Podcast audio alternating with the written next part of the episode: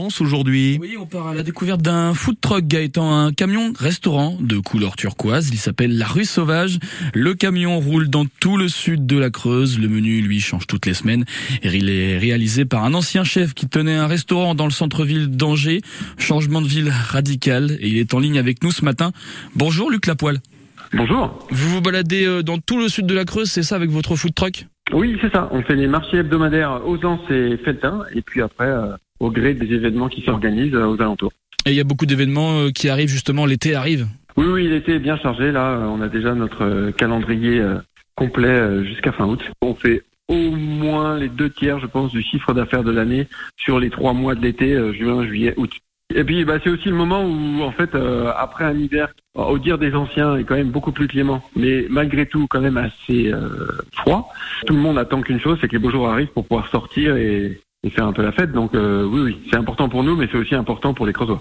Qu'est-ce qui vous a décidé, vous, à franchir euh, le pas? Vous aviez un restaurant avant à Angers, et maintenant vous avez votre food truck en Creuse. Qu'est-ce qui vous a décidé à changer de vie comme ça?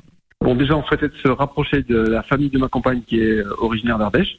Donc nous, on est originaire de l'Anjou à la base. Ça, c'était le premier point. Et puis, euh, notre fille euh, grandissant, on est une petite fille de 6 ans, on souhaitait aussi euh, être de nouveau à la campagne et euh, voilà, pour, pour qu'elle puisse aussi euh, profiter un peu du plein air.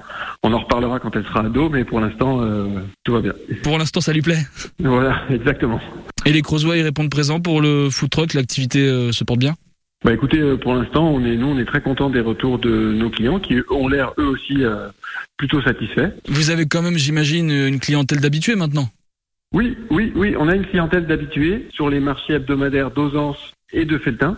Et après, euh, bah, on essaye aussi de, de toucher d'autres euh, types de clientèle, euh, notamment par exemple au Café de l'Espace, au moment des concerts euh, ou d'autres euh, festivals pendant l'été. On commence à parler un peu de nous et c'est parfait puisque c'est ce qu'il nous faut aussi pour, pour assurer une, une activité professionnelle à l'année.